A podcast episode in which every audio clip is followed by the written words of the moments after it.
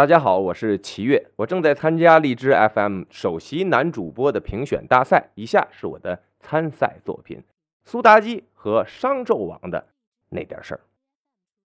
很多朋友了解商纣王和苏妲己，呃，基本上都是通过一本书啊，叫《封神演义》，也有叫《封神榜》的。当然，这个故事内容就被传说啊、杜撰啊加了很多这些哎可看性、可阅读性很高的内容。比如说，苏妲己是狐狸精变的，哎，她来的目的就是为了勾引纣王，然后把商朝毁掉。但是历史上是这么回事吗？那很显然嘛，历史上怎么会有一个女人是狐狸精变的嘛？那自然不是。但是她干的这些恶劣的事儿确实存在。那您就有问题了，她不是狐狸精，她为什么要干这么残忍的事儿呢？其实故事发生的非常简单，这个纣王啊，啊，本来他也是一个英雄人物了。那在原文描述啊，也是一个人一只手能牵着九头牛回来的，那也是力大无穷，有点像楚霸王项羽能举鼎那股子劲儿的。啊，当然商朝的那会儿呢，武力也很厉害，啊，没事可能是浪吹的，是吧？然后就打周围那些小部落，就打到这么一个部落，那人家打不过你，我们认怂。啊，您是我们老大，哎，我给你当小马仔，哎，我给你送点礼吧。你说做到王了，他缺什么呀？钱肯定是不缺，权他也不缺，唯一缺的美女嘛。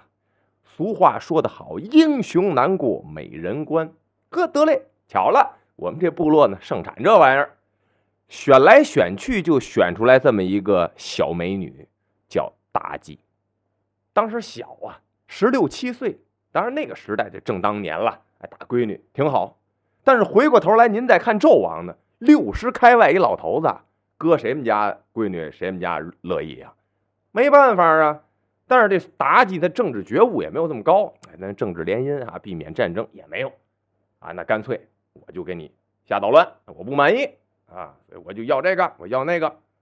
但是您别忘了，六十开外的老头子，现在旁边跟着一个这。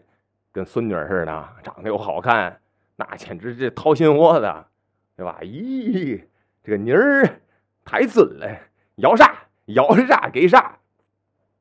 您说这纣王怎么这么说话呢？呀，您别忘了啊，商朝的都城在哪儿？叫殷，现在叫做河南安阳。所以我理解哈，我个人理解啊，当时的普通话可能就是河南话。哈哈，哎咦，这个妮儿。所以他就宠着，要什么给什么，想干什么都行。您想啊，那小姑娘本来就心有不忿，嚯，要什么答应什么哈。好嘞，就开始作。哎，我要挖她这七窍的心呐。哎，我想看看这怀孕的妇女这肚子里面是儿子是姑娘啊。哎，咱来打赌猜，哎，活着咱给她抛开啊。干了各种惨不忍睹的事儿，比妹喜还狠。没洗，顶多就是弄个玉，啪摔了，我爱听这声哎，丝绸歘扯了，我爱听这声他爱听什么呀？人怎么死的惨？那个惨叫声，不这才有那个大铜柱子烧红了，把人贴在上面，才有那个酷刑嘛？一点一点的，这商朝那自然而然呢，就开始走下坡路。就是这么一个简单的道理，他并没有什么狐狸精变。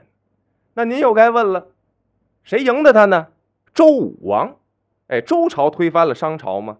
那你说他为什么就有这个实力可以推翻呢？哎，这周国这老祖先，哎，也就是这个姬昌啊，哎，姬发呀，他们这老祖宗也有来头，哎，可以说当初跟商朝的老祖宗这也是平起平坐的。